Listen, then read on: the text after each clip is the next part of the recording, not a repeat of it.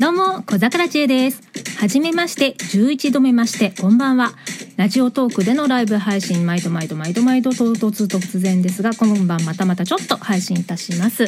ポッドキャスト一心伝心、いつもは、えー収録で配信垂れ流しておるんいますけれども、えー収録の時から毎度毎度冒頭にキャッチコピー的な枕言葉的な文言を言っております。今回もここから始めます。この一心伝心は、私小桜知恵があらゆる文面紙面からあることないこと適当に指差ししたキーワードを題に毒にも薬にもならないドゥクドゥクした一方的なトークをいい年した中年が痛々しく世間一般とはずれた感性で独りよがりにお送りするポッドキャストです。異なる心電気で進む一方通行平行線な維新伝心どうぞよろしくお願いいたします。あどうもこんばんは。小桜千恵と申します。どうぞいらっしゃいませ。えっといろいろ喋っていますが、えー、と何かしら一言「こんばんは」でも「あのどうも」でもあの一言コメントいただけると嬉しいです。読み上げと、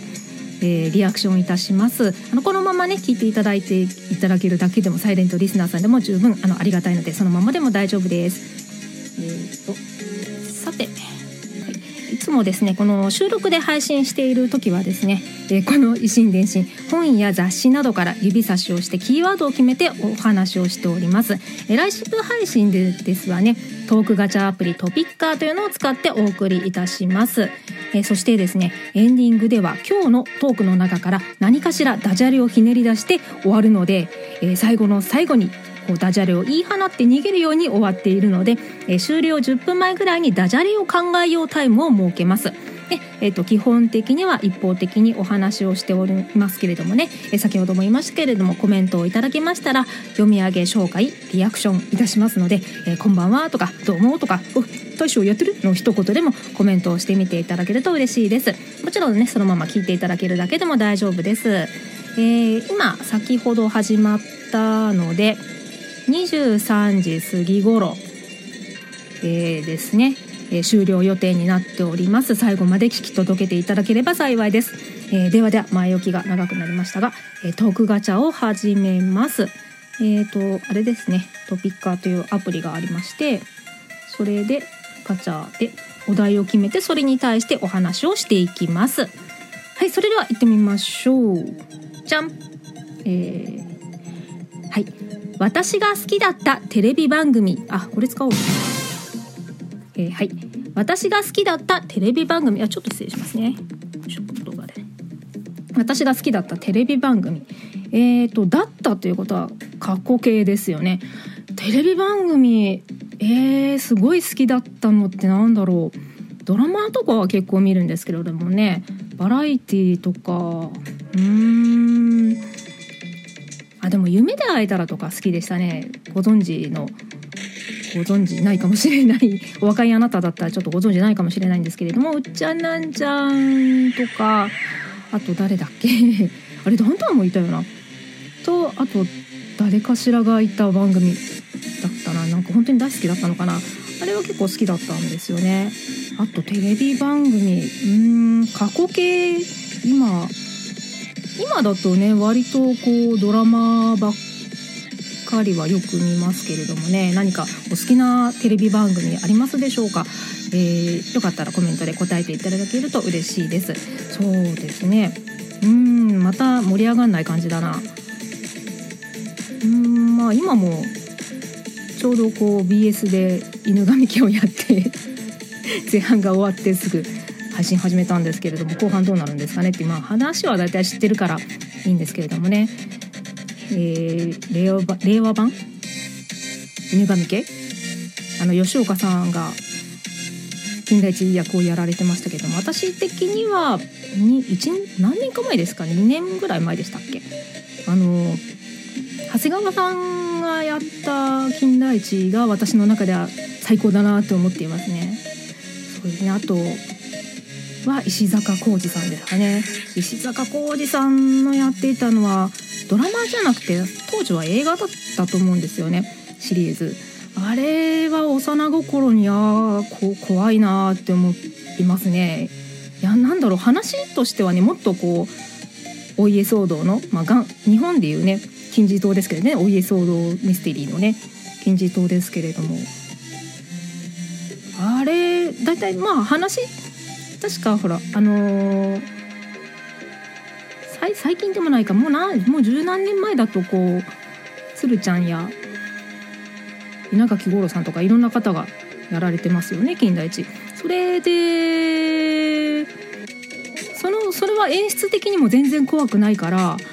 あ金田一はそんなに怖くない話なんだ横溝をだからあれは映像とか演出とかなんですよねなんかもう最近だともっとこうね残忍なで手口の連続お家騒動殺人とかたくさんあったりするからそんなにそうでも今思うとそうでもないなと思うんだけどやっぱり石坂平ちゃんの金田一さんはあれは本当に怖いなって思いますね。未だに演出怖いと思うしそれでもだいぶ大人になってからなんかテレビで再放送やってたのをちらっと見てて、まあ、もう大人になったし話も分かってるし全然怖くないわと思ってた悪魔の手まり歌がえらい怖くて夜中だったんですね確か。もうもう5分ぐらいできあのチャンネル変えちゃった覚えがありますね。あとあの私もよく分かってないんですけれども確かあの渥美教師さん？あのあれですよ葛飾柴又の寅さんですよ寅さんも実は金田一耕助の役をやられたことがあるんですよね映画で。でそれは確か1本だけだったと思うんですけどそれの再放送話だけそういうことがあそういう作品があったっていうのだけは聞いたことがあってそれをたまたまそのまたねザッピングかなんかでたまたま見た時になんかあのああこれが渥美清さんの金田一なんだ、まあ、全然怖い感じ、ね、あの雰囲気、まあ、寅さんのイメージもあったっていうのもあるんですけど、まあ、そんなにねすごいあの頭変わって書いてたような感じもしないし。なんですけれどもやっぱりなんか雰囲気は私が見たシーンはそうでもないんです。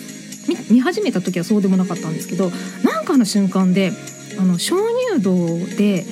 般若のお面をかぶった人が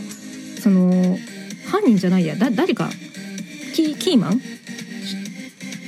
なんかすごく重要な人物をすごい追っかけるっていうシーンがあったんですよ。もう推理関係ないところで。そこのシーンがなんかすごい怖くってあの白装束かなんかで般若のお面をかぶった男か女か多分女かな？がこう鍾乳洞の中追っかけてくるって映像がえらい怖くってヒーって思ってあの怖いの苦手なんでもともと。ミステリー系は好きなんですけどね。それでももうそこチャンネル変えた覚えがありますね。昔の金田一作品は本当異様なまでに恐ろしい。怖いですよね。あ、まあ、確かそれは映画ですよね。金田一さんは、まあ、ドラマにねドラマはそうでもない、まあ、もう自分も大きくなってるしちゃんと作り物だって分かるように作られているっていうか。まあまあそうですね。その映画も幼少の頃だったからもう何十年前 ?40 年40年ぐらい前なの？えそれぐらいかな？30年以上は前だったと思うんですけどね。うんなんかちょっと私が大好きだったテレビ番組とまた ちょっと話それちゃいましたね。微妙。うーんまあそんなとこですかね。じゃあ次行ってみましょうか。えー、私の毎日の朝ごはん。私の毎日の朝ごはん。えー、朝ごはんはここ3年ぐらいじゃないな。2年ぐらいか。は朝ごはんは実は私食べてなくて。なぜならば16時間断食というのをやっているからです。ライブ配信の時になんか何回かこの話したと思うんですけれどもあのー夕飯あ夕飯じゃないや食事の時間を8時間以内に24時間中の1日の24時間中の8時間以内にあの食事をするっていう全部の食食事を済ますっていうそういうやつなんですね。まああのその時の日の忙しさとか都合によってはちょっと何時間かずれるんですけれども要はあのお夕飯から朝ごはんにあたる最初の食事になるのに16時間12時間以上空けるっていうね、まあ、お若いあなたはそれはちょっと絶対やってはいけない健康法というか ダイエット法なんですけれども。まああの私もなかなかむっちりまっちりしてまして。でこの例のコロナ禍九段の件の感じで在宅が増えて普通に食べてたらなんか筋トレも何もしてないのにあ体が大きくなってるっていうのが自分でも分かって。あこれはまずいなと思ってた時にちょうどその16時間断食っていうのをちょっと聞いてでたまたまあのちょうど在宅のアルバイトがとても忙しくってもうご飯食べるよりも眠り眠い。あの、ね、寝な寝てなさすぎて。眠いっていう時期があってもうご飯食べるぐらいならまず寝たい眠りたいっていう時期にそれを知ってで割となんかこう、ね、ご飯お腹空いてね3食食べる習慣っていうのがもうあったからあのそこでね急にそういうことを始めたりすると割とこうねあの辛いとかねお腹空いたとか思っちゃうんですけども割と睡眠で最初ごまかせたんですよ眠ることによって。でうまいことその8時間起きているうちの8時間のうちにあの食事を済ますっていうことで結局2食になったんですよ。なのであの実質まあ朝ごはんだけど実質昼過ぎから食べて夜の8時までに夕飯を食べる食べ終わるようにしてでなるべくその8時間以内ででその代わり私割ともう8その8時間以内だったらもうカロリーゼロと思って 割とあのお菓子とかおやつとかももうもりもり食べちゃったりもするんですけれどもまあでもなるべく、まあ、完食はしないようにっていうのはま心がけてはいたんですがでやっぱりその8時間に絞ったことによって割とこう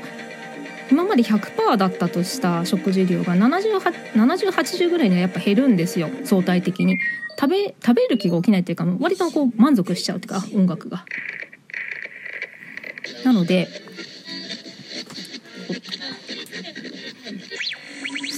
なのでですね、えー、そういう風にやっています。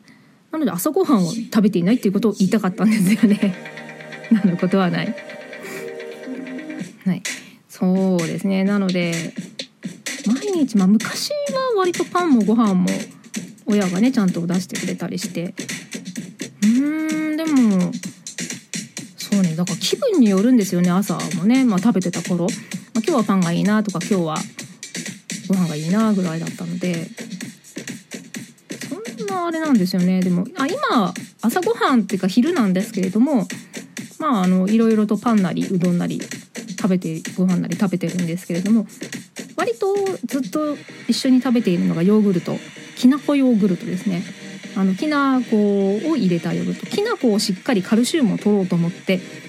でその粉、まあ、ヨーグルトも合わせるとすごく栄養価的にはいいらしいんですけれどもそれよりもきな粉をウエイトに置いているのでヨーグルトは割とこう一口二口分ぐらいなんですよ。なんかあのお薬ゼリーを飲む粉薬を飲むためのあのヨーグルトみたいな感覚で。でヨーグルトあのきな粉多めのヨーグルトで、えーと、バナナ入れたりブルーベリー入れたりっていうのはそれは、まあ、ほぼほぼ毎日かな、えー、ヨーグルトきな粉ヨーグルトです。朝ごはんがそんな感じですね。はい、えー、では次行ってみましょう。2023年4月22日分続きます。